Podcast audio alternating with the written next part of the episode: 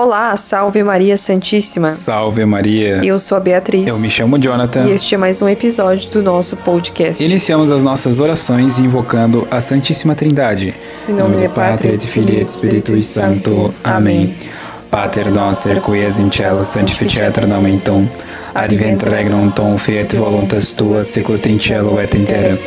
Pare nostrum quotidianum da nobis hodie, et dimitte nobis debita nostra, sicut et nos imitimus debitoribus nostris, et nos inducas in tentationes, libera nos a malo. Amém.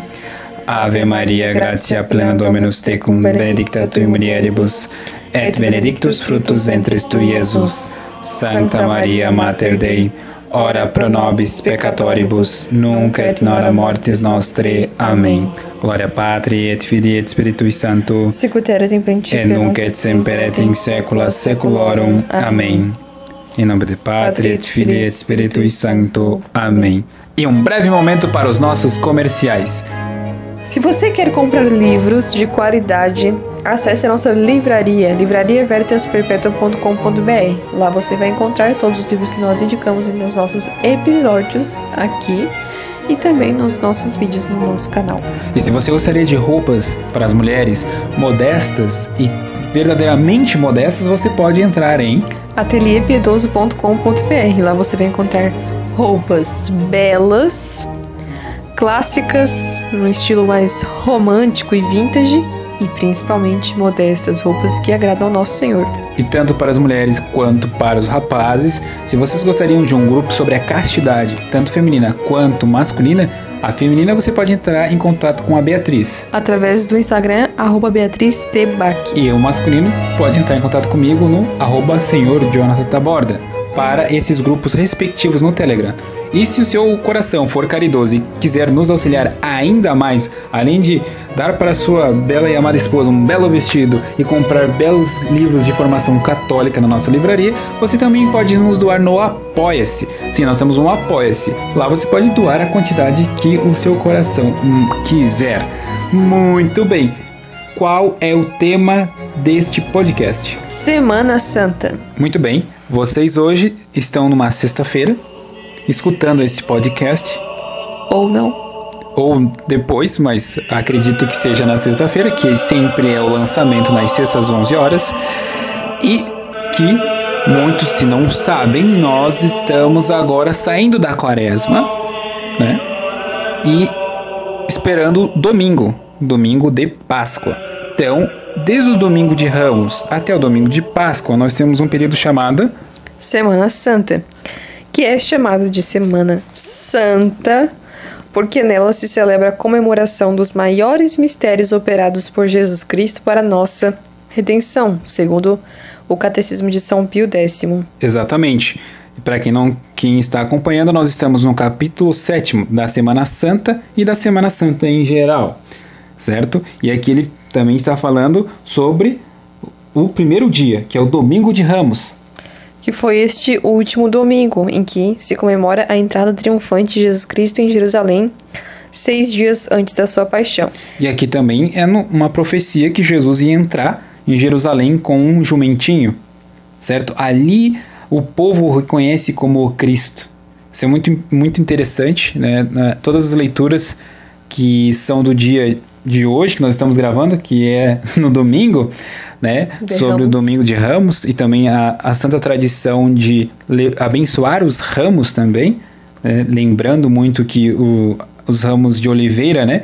é, tinha um valor comercial na época muito importante e o povo cortava, cortou né, os ramos da próxima safra para entregar a Jesus como forma de agradecimento, de reconhecimento também dele como Cristo Rei, o Deus vivo.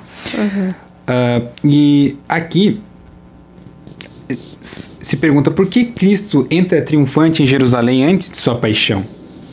Jesus Cristo, antes de sua paixão, quis entrar triunfante em Jerusalém como fora predito. Primeiro, pa- para animar os seus discípulos, dando-lhes por esta forma uma prova clara de que ele ia sofrer espontaneamente. E segundo, para nos ensinar que por sua morte ele triunfaria do demônio, do mundo e da carne, e que nos abriria as portas do céu. Quando nós vamos à missa no domingo de Ramos, nós vemos que ali é um domingo de alegria também, pois é a entrada triunfante de Nosso Senhor em Jerusalém. Por isso tem é também a benção dos ramos, o que se evidencia nas próprias leituras né, das Sagradas Escrituras ali. Então é uma tradição, essa benção dos ramos faz parte do próprio rito da Santa Missa. Exatamente. E aqui nós temos, depois do domingo, a, o próximo dia, importante, a semana inteira, né? Tanto que se você usa o missal, é, nas, a leitura di, diária do missal, as, as leituras, você vê que a semana inteira é recheada de leituras sobre esse, esse acontecimento que é o, o acontecimento para a humanidade, porque é o acontecimento mais importante. O Filho de Deus será sacrificado. E aqui vem a quinta-feira. E é algo que faz os protestantes tremerem. Por quê? Porque é a instituição do Santíssimo Sacramento da Eucaristia. É, este é o nome real, não é cerimônia do lava-pés, missa do lava-pés, não. É a ceia, né? É, Celebração da ceia de Jesus. Complicado, hein? Sim. Não, é a instituição do Santíssimo Sacramento da Eucaristia. Então, veja, é um dia muito importante. Porque se rememora, né, este acontecimento que é central na fé católica. E o que... Santíssimo Sacramento. Exatamente. E se vê claramente nas Sagradas Escrituras ali a conexão entre o que está acontecendo na Eucaristia, certo? Na, na primeira missa, se a gente pode dizer assim, com o que vai acontecer depois. Então, logo que Jesus institui o sacramento da Eucaristia, acontece o que? A sua flagelação, morte, paixão, crucifixão, ou seja, tudo no mesmo momento. Acontece algo é, muito interessante que não há uma separação, não há uma separação histórica do que está acontecendo ali. É logo em seguida. Ele instituiu a Eucaristia e logo em seguida acontece todo o seu processo de morte e paixão. Então não é necessário nenhuma, nenhum teatro, né, na missa, assim. Isso. Que interprete, né, o que aconteceu lá na primeira missa, porque a própria missa já revela aquilo, né? Isso. Então não precisa de um teatro na missa. É, e, e por isso que nós diz, que dissemos sempre e batemos nessa tecla que possam, por favor, é, irem à missa tridentina, porque lá não tem esses teatros, não acontece essas coisas, porque a liturgia própria está preparada de uma maneira que a igreja durante é, anos, é, praticamente séculos, ela já sabe qual é a melhor maneira de nos transmitir aquelas realidades vividas há dois mil anos atrás. E o problema desses teatros que tem é que eles implicitamente dão a entender de que a própria Santa Missa é um teatro. É uma ceia mesmo, é uma interpretação, uhum. né? Exatamente. Então, se a Santa Missa ela já revela aquilo que aconteceu na primeira missa, na instituição do sacramento, não é necessário explicitar mais isto com um teatro de fato. É, eu lembro, né, que se entrava numa procissão, pessoas vestidas de discípulo, daí lavando os pés, depois numa mesa, partilhando muitas pão. Muitas vezes uma mesa farta, né, em que as próprias pessoas que estavam ali ensinando comiam, né, e depois iam comungar, um absurdo, né? Sim, quebrando totalmente o preceito de jejum eucarístico, por é, exemplo. Exatamente, então, problemático. Então é bem problemático, por isso que a gente sempre, muitas pessoas dizem, não, mas vocês sempre batem nessa tecla, mas é para que você tenha a referência do que nós estamos falando, senão fica muito difícil, inclusive, você ler o catecismo. Se você não vai na missa tridentina, fica muito mais difícil. Uhum. Mas vamos lá. E geralmente na quinta-feira santa também tem a vigília, né? Que acontece após a missa e que vai até a meia-noite. Para que então culmine na Sexta-feira Santa, que é um dia importantíssimo em que se recorda a paixão e morte de Nosso Senhor, Nosso Salvador. Ou seja, na Sexta-feira Santa não há missa. É o único dia do ano que não há missa, que não pode haver missa. Isso, é uma liturgia própria, o rito próprio desse dia, né, que nós, é, às três horas, por exemplo, que é a hora da misericórdia em que nosso Senhor Jesus Cristo falece. Hora da paixão. Que é, hora, é às três horas é, que nosso Senhor Jesus Cristo morre, entrega o seu Espírito a Deus Pai. Ou seja, nesse momento que acontece também é, o beijo da cruz, por exemplo, e posteriormente nós temos aqui o sábado santo. E na sexta-feira santa, lembrando que algo muito importante se faz jejum e abstinência. Não é só abstinência de carne, como todas as sexta-feiras do ano, mas também o jejum. E o que é o jejum, Jonathan? Jejum é algo que eu não quero fazer. Altível, né? Mas jejum, é, aqui é algo muito importante, é, que às vezes acontece um, um ato errado das pessoas, mas o jejum, ele é uma refeição completa, você pode comer uma refeição completa, e duas refeições incompletas, são pequenos lanches. Que juntas não dão uma refeição completa. Isso, então preferencialmente tem um almoço, né? E duas refeições, uma pela manhã e outra pela, pelo final da tarde. Um lanche muito específico que não chegue a saciar. Uhum. Chegue só a acalmar o estômago. Algumas assim pessoas ficam fazem jejum total, né? Não comem nada no dia. Isso. Outras também podem optar por fazer pão e jejum a pão e água. Então, então é, é o, a obrigação é o jejum, né, como eu descrevi, mas não impede o fiel também de quiser fazer uma, um jejum total um, ou um jejum de pão e água. Isso não impede, é um ato de caridade tremendo com o nosso Senhor.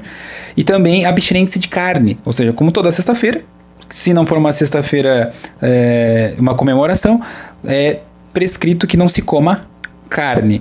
Então temos duas. Uh, tem dois preceitos nesse mesmo dia, certo? E algo muito importante é que você não vai deixar de comer carne para se entupir de doce. Que isso tem que ficar bem claro que também você deve mortificar a sua carne. A igreja nos chama a esses preceitos não para um mero formalismo ritualístico, não, é para que isso te empenhe em atos de caridade cada vez maior. Ou seja, não nos entupimos de chocolate, por exemplo, porque não podemos comer carne. Aqui acontece, né? A vontade de comer outra coisa, substituir. Mesmo quando comemos peixe, por exemplo, não é para se esbaldar de peixe. Não, é um dia em que a igreja nos chama a mortificar a nossa carne, seja com, com oração e penitência. Uhum, perfeito. Então, anote aí, hein? Abstinência de carne e jejum na Sexta-feira Santa, porque afinal é o, o dia em que se rememora a paixão e morte do Salvador. Então, é um dia de contemplação. Não é dia de trabalho, nem servil, nem até intelectual, Isso. mas é um dia para contemplar, para então, meditar a... e para rezar. Exatamente. Então, aqui, ó, é uma nota. Você está escutando hoje e hoje é sexta-feira, certo? Se você está escutando no dia que o podcast sai, então dá tempo ainda de você assistir a, às três horas, que vai ter a celebração. E também que, se você esqueceu de comer carne, pare de comer, gospe fora, está almoçando, come só, faz, faz, joga fora. Provavelmente você deve estar escutando aí, se esqueceu, tamo, estamos lembrando agora, que hoje é sexta-feira, sexta-feira da paixão. E também hoje não é dia de ficar faxinando casa, hoje não é dia de ficar carpindo não, lote, não. hoje não é dia de ficar limpando o carro. De forma nenhuma. Então não é porque você não está trabalhando que você vai fazer outro trabalho. Não é que é feriado e você vai aproveitar para fazer aquela faxina geral na casa. Faz não. antes, pelo amor. É. Não faz agora. Hoje é o dia para, para lembrar do que aconteceu. Você vai se dedicar totalmente a Deus nesse dia tão importante. E é um dia para meditarmos também, né? Sobre o que Cristo sofreu por nós, para meditarmos sobre o amor de Deus por nós. Enfim. E aqui aí eles perguntam. Nós estamos agora finalizando a Semana Santa e posterior nós temos o Sábado Santo. O Sábado Santo honra-se a sepultura de Jesus Cristo e a sua descida ao limbo. E depois do sinal do glória começa-se a honrar a sua gloriosa ressurreição. Então é um dia de alegria. Exatamente. Então aqui são Pio X deixa algo bem claro, ele explicita o limbo dos patriarcas. Então, onde os, os judeus é, patriarcas e os judeus piedosos morriam iam para o limbo, eles não estavam no céu necessariamente, mas eles também não estavam no, no inferno, ou seja, sua alma não estava condenada, mas ela não estava diretamente no céu. Então Jesus, ao morrer, ele vai até o último degrau para salvar aquelas, aquelas almas e levá-las até o céu, certo? Inclusive ele leva junto o último, o, o ladrão arrependido, que ele explicita, ainda hoje estará comigo no paraíso. Então é muito interessante essa passagem porque Jesus vai até o pecado, até a, aquele pecador mais miserável, ele tem a salvação em Cristo. Então é muito interessante essa parte aqui, para deixar claro que o limbo existe. Os protestantes dizem, não, não existe é, purgatório, que hoje nós chamamos de purgatório, né? Não, mas onde é que os patriarcas estavam? Estavam neste lugar. Uhum. Então, né? Incoerência total. Mas continuemos aqui. E que, não sei se vocês perceberam, na missa não se canta o glória, né? O glória in excelsis Deo. Não, não se fala. Por quê? Porque na, na quaresma se prepara para até esse dia, sexta-feira. E no sábado nós cantamos, ou se canta, o glória, porque Jesus irá ressuscitar. Certo? Ressuscitou. Exatamente. Honrando a sua gloriosa ressurreição. E o que devemos fazer para passar a Semana Santa segundo o espírito da igreja? Ele propõe Primeiro, unir ao jejum um maior recolhimento interior e maior fervor de oração. Ou seja, não é um jejum simplesmente ritualístico, como eu já disse, só um preceito que eu sigo e, e pronto. Não, ele está conectado com uma ação interior da oração, passiva, como muitos vão dizer, né? mas essa ideia de pacifismo eu não concordo, a oração é extremamente ativa. Então é um recolhimento, uma saída do mundo, e por isso que nós batemos na tecla aqui que sim, é importante deixar muitas coisas do mundo de lado para poder fazer esse recolhimento, tá? O segundo é meditar continuamente com sentimentos de compunção e sofrimentos de Jesus Cristo. E para isso eu recomendo bastante o livro de Santo Afonso Maria de Ligório, né, sobre a paixão e morte de Nosso Senhor Jesus Cristo. Ajuda muito a meditar, mas também, é claro, as próprias leituras, livros das Sagradas Escrituras, os evangelhos em que narram a paixão e morte de Jesus. E terceiro, assistir, sendo possível, os ofícios divinos com este mesmo espírito, que nós temos toda uma ritualística proposta para a Semana Santa, as leituras específicas, certo? E toda uh, essa espiritualidade da própria Semana Santa, que é essa do recolhimento e da mortificação. Então, mais do que nunca, é se interiorizar para contemplar este tempo litúrgico, né? Estes acontecimentos da nossa fé. E aqui no catecismo também estão algumas curiosidades interessantes que valem a pena ser ditas. Por exemplo, por que não tocam os sinos desde quinta-feira santa até o sábado santo? Não sei se, já, se vocês já perceberam isso, mas os sinos não tocam. É um com um silêncio total. Uhum. E desde a quinta-feira santa até o sábado santo não tocam os sinos em sinal da grande tristeza por causa da paixão e morte do Salvador. A nossa Santa Mãe Igreja, ela é muito sábia, então ela usa de uma pedagogia para ensinar os seus filhos aquilo que nós vemos na liturgia mostra o que nós cremos. Então é exatamente isso. Quando nós nossos sentidos captam isso, ou seja, o silêncio, uhum. nós também compreendemos o que está acontecendo ali que, e que nossos sentidos não podem captar diretamente. Então há esta, essa questão muito interessante, né? Quando há ali o silêncio, né, que os sinos não tocam, nós percebemos isso. Também é, na sexta-feira, né, o, o sacrário fica aberto, né? Isso. Com uma hóstia, na verdade, na sexta-feira? Por que se conserva na quinta-feira santa uma hóstia consagrada? Na quinta-feira santa conserva-se uma hóstia consagrada. Primeiro, a fim de que se tributem especiais adoração, adorações ao Santíssimo Sacramento no dia em que foi instituído. Segundo, para que se possa celebrar a liturgia na Sexta-feira Santa, em que o sacerdote não consagra.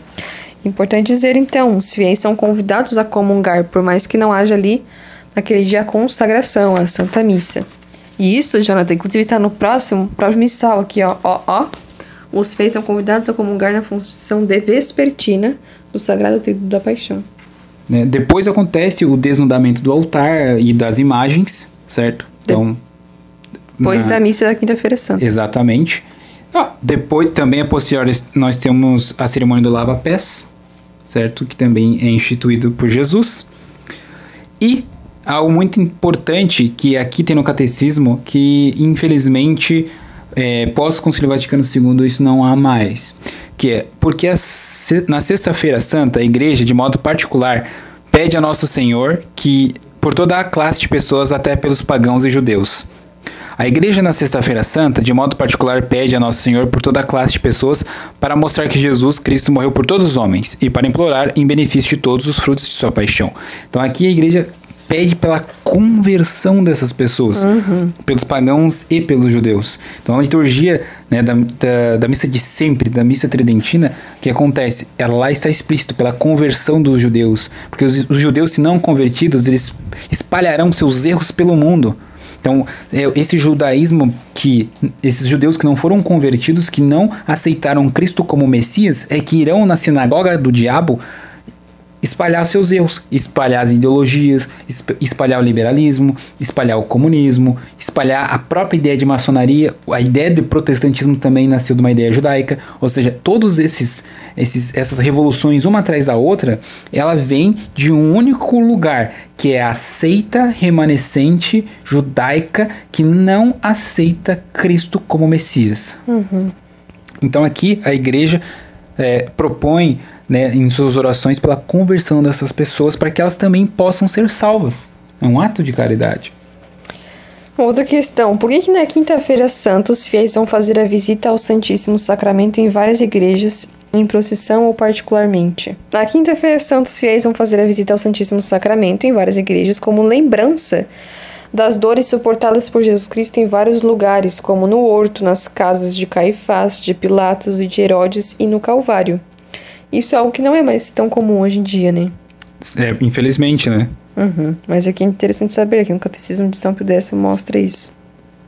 E com que espírito se devem fazer estas visitas na Quinta-feira Santa? Na Quinta-feira Santa devem-se fazer essas visitas não por mera curiosidade, por hábito ou distração, mas com uma sincera contrição dos nossos pecados, que são a verdadeira causa da paixão e morte de nosso Redentor, e com a verdadeira compaixão pelas suas dores, meditando nos seus vários tormentos, por exemplo, na primeira visita, o que sofreu no horto, na segunda, o que sofreu no pretório de Pilatos e assim por diante. E há uma questão aqui também que São Pedro coloca que é muito interessante para os protestantes. A adoração deve-se só a Deus. Por que se adora então a cruz? É, boa, boa pergunta. Só a Deus se deve a adoração, e por isso, quando se adora a cruz, a nossa oração é feita a Jesus Cristo, que nela morreu. E aqui é muito importante, porque a cruz ela só tem a sua autoridade de erguer Cristo pelo próprio sangue de Cristo derramado nela. Ou seja, a, a, cruz ela não tem autoridade por ela mesma. Uhum. Se a gente olha, é um pedaço de pau. No entanto, ela tem a dignidade de levantar o redentor da humanidade. Olha que, é, é, assim, é, parar para pensar, é, não é um lugar qualquer. Uhum. É, o sinal da cruz, o cristão né, faz o sinal da Santa Cruz, ou seja, o, o local onde o Cristo, o próprio Deus, é, morreu para nos salvar. Então ali é algo muito interessante que sempre quando nós fazemos uma veneração às imagens, um culto às imagens, protestantes, olha, idólatra. Sempre vem assim, idólatra. Entendeu? Não é assim. Tem uma, todo um fundamento por trás, que nós já explicamos em vídeo, mas fala aqui de novo, porque protestante é assim, protesta, é a única coisa que sabe fazer. Então, as imagens, elas não têm finalidade por ela mesma, assim como está escrito aqui. O culto único é devido a Deus. Nós sabemos que ali naquela, naquela cruz não está Jesus, mas toda a ritualística nos lembra aquele momento. Então existe uma ação importante, né? No, no, na adoração à cruz. Exatamente. E já que neste domingo é Páscoa, vamos falar um pouco mais especificamente sobre a festa de Páscoa. E o que, que é a Páscoa? É a celebração do mistério da ressurreição de nosso Senhor Jesus Cristo, isto é, a nova união da sua Santíssima Alma ao corpo, do qual fora separada pela morte, e a sua vi nova vida gloriosa e imortal. Aqui eu lembro que foi uma, para mim, algo muito forte, porque quando Jesus morre, a alma de Jesus se separou do corpo de Jesus. Muito bem. Aí é uma pergunta: a natureza divina de Cristo estava só no corpo ou está na alma, ou só na alma, ou só no corpo? E aqui a resposta é: a natureza divina de Cristo está no corpo e na alma de Cristo. Ou seja, o corpo de Jesus, depois que foi sepultado, ele ficou incorrupto. E, ah, e isso que é o um interessante que quando Jesus ressuscita, e a união da alma do corpo novamente, devido à natureza divina que está presente tanto no corpo quanto na alma. Ou seja, Jesus salva, e, e, de fato, quando aquela, aquela protestante fala, o sangue de Jesus tem poder? Claro, tem poder mesmo. O sangue de Jesus de fato tem poder.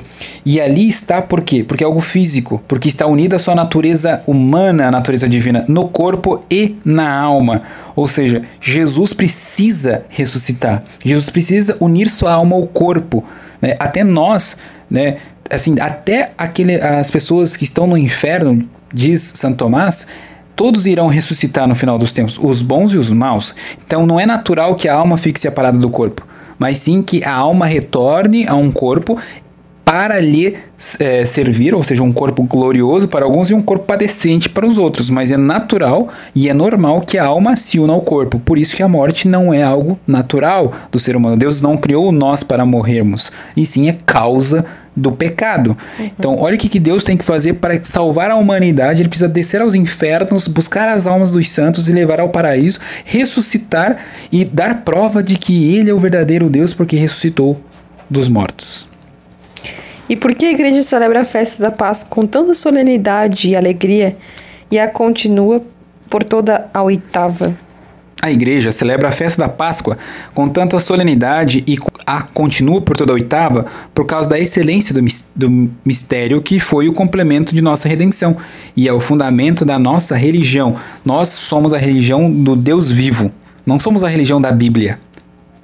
Nós somos a, a, religião do Deus vivo, que se fez carne, que deixou uma autoridade presente em, com São Pedro. Ou seja, tanto Cristo é físico quanto a sua própria igreja. Uhum. Ou seja, aqui, a, a, quando Cristo ressuscita com, em seu corpo glorioso, muitas heresias são destruídas que Cristo era só um espírito, que era só um Messias, que era um filósofo, que era um homem sábio, mas que não era o Filho de Deus, que não era o próprio Deus. A ressurreição é prova infalível de que ele de fato é o Messias, o Filho de Deus, o próprio Deus, e que o efeito dessa ressurreição se prolonga na liturgia nas oitavas da Páscoa. Nas oitavas da Páscoa. E isso aqui nos faz lembrar a importância desse evento. O próprio nascimento de Cristo, a sua encarnação é para a sua morte. Uhum. E aí quem se pergunta, Jesus Cristo remiu-nos com a sua morte. Como é, pois, que a sua ressurreição é o complemento da nossa redenção? Bom, por sua ressurreição é que ele abriu-nos a entrada para a vida eterna. Eis a resposta. Então, é claro, Cristo morreu e por sua morte fomos libertos do pecado e fomos reconciliados com Deus. Mas é pela sua ressurreição que nós temos como que a entrada no reino de Deus. Porque ele ressuscitou, é então que nós podemos viver na eternidade com Deus. Exatamente, ele é a, a prova e o fundamento da nossa religião, tanto é que ele diz: que a ressurreição de Cristo é o fundamento da nossa religião. Uhum. Porque foi nos apresentado pelo próprio Jesus Cristo como prova principal de sua divindade e da verdade da nossa fé. Então, ou seja, é nisso que está o fundamento da religião, a vida eterna, a fé na ressurreição de nosso Senhor Jesus Cristo. E da onde que veio esse nome Páscoa? O nome Páscoa foi dado à ressurreição de Jesus, uhum. certo? Mas já existia antes em antigas solenidades da antiga lei instituída como lembrança da, da passagem do anjo exterminador dos primogênitos do, dos egípcios e da milagrosa libertação do povo de Deus da escravidão do faraó, rei do Egito. Figura de nossa liberação, libertação da escravidão do demônio. Os judeus celebravam esta festa com muitas cerimônias, mas sobretudo sacrificando e comendo um cordeiro. Agora nós celebramos sobretudo recebendo o verdadeiro cordeiro imolado pelos nossos pecados. Ou seja, os judeus, né, no anjo que passava, na fronte das casas se passava o sangue de um cordeiro, né? Derramava-se o sangue do cordeiro e ali era o sinal de que o anjo não iria exterminar o primogênito daquela casa. Então, quer dizer, o primogênito dos primogênitos, que é Cristo, foi, vamos dizer assim, exterminado, no sentido de que ele foi imolado como o verdadeiro cordeiro. O sangue dele nos salva, o sangue dele nos redime. É ali que está o, é, a verdadeira redenção certo? Que nos é transmitida através da Santa Missa com a transubstanciação das espécies eucarísticas. Ou seja, nós recebemos a graça fisicamente, porque a morte de Cristo foi física uhum. e a ressurreição de Cristo foi física. A graça tem que vir fisicamente até, nós. Então aqui o o protestante que vem dizer que Jesus já se sacrificou e nós não precisamos de mais nada, e sim, não precisamos de mais nada no sentido de que de fato a cruz é o suficiente, mas a graça tem que vir e operar em nós de forma eficiente por causa da morte de Cristo. E nós conseguimos a graça exatamente porque ela é física, vem por meio de objetos, entre aspas, físicas, sacramentos. São coisas sensíveis. Uhum. Então, quando nós comungamos a Eucaristia, não é pão. Quando nós bebemos o sangue, o, o, o vinho não é vinho. É verdadeiramente o sangue e verdadeiramente corpo. Vocês, na sua liturgia, no máximo que vocês fazem é pão, uma ceia. Claro, vocês não têm a fé cristã verdadeira, vocês têm apenas uma ceia comum, humana, fraterna, partilha, maçônica. E em outras palavras também, a Páscoa quer dizer passagem. E significava na antiga lei a passagem do anjo que, para obrigar o faraó a deixar sair em liberdade o povo de Deus, matou os primogênitos dos egípcios e poupou as casas dos judeus assinaladas com o sangue do cordeiro sacrificado no dia anterior, deixando-as isentas de semelhante flagelo. Já na nova lei, diz-nos que Jesus Cristo passou da morte à vida e que, pelo seu triunfo sobre o demônio, nos transferiu da morte do pecado para a vida da graça. Então, a Páscoa é uma passagem da morte para a vida.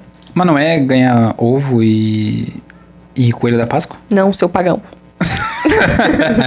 Ou seja, aqui, Páscoa, mesmo na sua definição etimológica, não significa nada dessas é, ideologias modernizantes e chocolate, ovo de chocolate, coelho que, que É. bota ovo. E se você perguntar a uma criança o que é Páscoa, claro que ela vai dizer, né? Ah, ovos de Páscoa gostosos, deliciosos, que eu ganhei dos meus pais. Exato. Então, aqui também é algo que as pessoas deviam se perguntar o que significa a palavra, né, para eliminar esse problema. E aqui a gente bate, a maçonaria ela é muito inteligente, essa república maçônica, que ela institui datas comemorativas, né, é, como Papai Noel, Coelho da Páscoa, Dia das Crianças, em cima das datas de comemoração importantes da nossa santa religião, para que, como se, diz o, como se diz o adágio, para destruir é necessário substituir. Então eles querem primeiro. Eles não vão proibir-nos de comemorar a data, mas vão substituir aos poucos por uma data pagã, como é o coelho da Páscoa, por exemplo. Uma idolatria a um coelho que bota ovo. Coisa bizarríssima. Pois é, mas quando você dá um ovo pro seu filho de, de Páscoa, exatamente o que você está instituindo. Um certo paganismo no seu filho. Certo? E já que está chegando a Páscoa, então vamos lá, né? O que fazer para celebrar dignamente a festa da Páscoa? Para celebrar dignamente a festa da Páscoa, devemos fazer duas coisas. Primeiro, adorar com santa alegria e vivo reconhecimento a Jesus Cristo ressuscitado, que é essa finalidade primeira. Então, finalidade da, da Páscoa é a ressurreição de Cristo. E para celebrar bem, então temos que entender o que é esta ressurreição de Cristo. Ou seja, um homem novo, um homem que não é levado ao pecado, que não é escravo do demônio. E por isso, segundo é ressuscitar espiritualmente com Ele, ressuscitar com Cristo, ressuscitar para matar o homem velho e nascer então um novo homem. Exato. Então, o homem que não nasce da vontade da carne, que não nasce necessariamente do ventre de sua mãe, né? Como perguntava os judeus perguntavam a Jesus, como é que o homem vai nascer de novo? Vai ter que voltar para o ventre de sua mãe? Não, uma visão materialista? Aham. Não. O homem nasce do espírito. Aquele que não nasce do espírito não é digno do meu reino. Aqui já é dito no catecismo: ressuscitar espiritualmente com Jesus Cristo quer dizer que, assim como Jesus Cristo, por meio da sua ressurreição, começou uma vida nova, imortal e celeste, assim também nós devemos começar uma vida nova, toda espiritual, renunciando inteiramente, para sempre ao pecado e a tudo que nos leva ao pecado, amando só a Deus e tudo o que conduz a Deus. Veja só, então é, é ser radical mesmo, é você deixar todo o pecado e tudo que leva o pecado de lado, para trás, para olhar para frente, ou seja, para olhar para a finalidade, que é Deus, olhar para Cristo. E só então é que será possível abandonar isto, porque precisamos da graça de Deus também. Né? A, a conversão é isso, é abandonar o homem velho, o homem que é levado pela carne, né? Não só no sentido dos pecados mais eh, grotescos, né? Mas também o homem que é voltado a, um, a somente um intelectualismo, a um egoísmo, sabe? A uma vida imoral, É deixar tudo de lado, É tudo deixar- isso. é- é- Respeito humano. Respeito humano é deixar o homem que não vive da verdade, mas que vive apenas de suas ideologias ou pensamentos, etc. É tirar essa roupa mesmo, é ficar nu, mostrando quem é quem é você verdadeiramente. E Jesus é como se tivesse é, o ferro misturado com pedras e Jesus é o fogo que separa o ferro dessas pedras, dessas impurezas que contém junto no ferro. Então ele está nos tirando, nos podando, né? E claro, isso nos machuca. As pedras, nós estávamos acostumados com as pedras, até gostando dessas, dessas ou, seja, ou até outra analogia desses galhos que não produzem frutos. Deus, ele poda. E ressuscitar é deixar somente os galhos que dão frutos. Então, claro que machuca, não é fácil. Não estamos dizendo que isso é simples. Isso acontece conosco, ou seja, é uma vida inteira, né? Mas Jesus faz isso por amor, uhum. né? Porque ele morreu por nós. A cruz é esse sinal, porque mesmo que todos nós, todos, cada um de nós aqui, todos que estão escutando, fossem santos, se tivesse uma única pessoa pecadora, Jesus teria que morrer por esse única, essa única pessoa. Então, não, mesmo que bilhões de santos existissem, se tivesse um pecador, o Deus, a segunda pessoa da Santíssima Trindade, teria que se encarnar para salvar aquela única pessoa. Porque uhum. essa é a ovelha que se perdeu e ele vai atrás de todas elas. E é importante meditarmos nisso nesta Semana Santa, neste domingo de Páscoa. E desejamos para vocês que estão nos escutando um santo dia de Páscoa. De Páscoa. Santa Páscoa. Abandonem esse paganismo desse coelho maldito. E ressuscitem com Cristo. Com Cristo tacando fogo no coelho. louvado seja nosso Senhor Jesus Cristo. Para sempre seja louvado. Então é isso, pessoal. Espero que tenham gostado deste podcast. Tenhamos ajudado vocês. E desejamos novamente um santo. Uma santa Páscoa. Uma santa Páscoa. Hoje, sexta-feira, lembre-se, jejum abstinência, que vocês possam assistir o Sábado Santo e também o domingo na, de Páscoa. E se você, não sei de onde está nos acompanhando, de onde você é, mas se está sem missa ainda, mantenha-se firme, não é fácil, né? Estar sem os sacramentos, principalmente neste tempo litúrgico tão importante que é o central em todo o ano litúrgico. Mas mantenha-se firme, com a graça de Deus, nós conseguiremos enfrentar estes problemas que assolam a igreja. Amém. Muito obrigado pela atenção de vocês. Até o próximo episódio. Salve Maria, viva Cristo Rei.